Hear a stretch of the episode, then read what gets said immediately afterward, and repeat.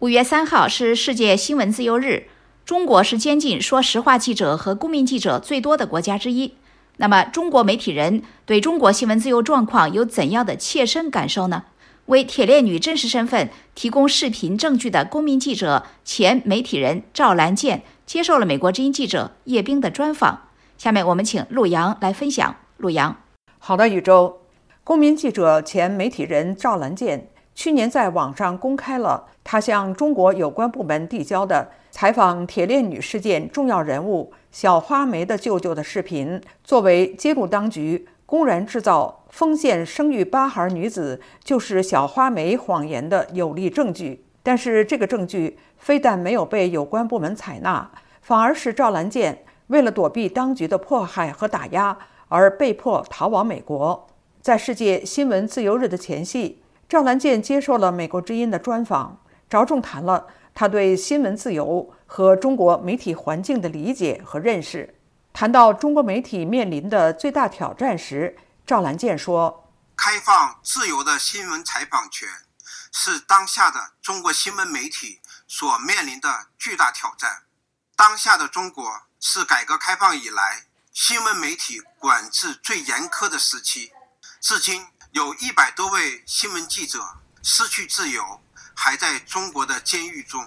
赵兰健表示，对新闻自由的打压和禁止，让人们没有办法了解事件的真相，人人都会活在恐惧当中，因为他们担心自己会成为铁链女，会成为胡鑫宇。正因如此，中国有全世界最多的翻墙的人，他们跨越防火墙，去到境外寻找。事件的真相，赵兰健说：“新闻自由之所以至关重要，是因为它可以对抗专制政权对基本人权的威胁和迫害。他认为，及时报道和勇敢地传播真相是新闻记者和公民记者的使命，而不是谋求一个美图或美文的专业嘉奖。”刚才提到，中国是关押说实话记者和公民记者最多的国家之一，比如武汉公民记者方斌。二零二零年，由于在网上发布他拍摄的感染新冠肺炎病亡的众多死者尸体，而被秘密判刑关押三年。跟踪报道武汉疫情的公民记者张展被判监禁四年，目前仍在狱中。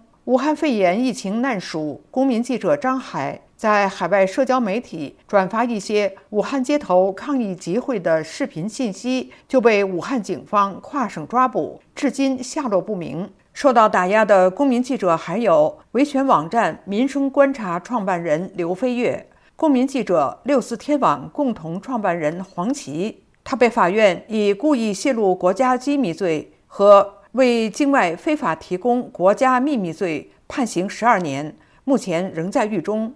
被中共当局抓捕的北京白纸运动参与者中有许多是记者、编辑。宇宙。好，谢谢陆阳分享美国之音记者叶冰的报道。世界新闻自由日，政府掩盖真相，国人害怕成为铁链女和胡鑫宇。事实上，根据无国界记者组织去年公布的全球新闻自由指数排名，中国排在第一百七十五位，是全球倒数第六。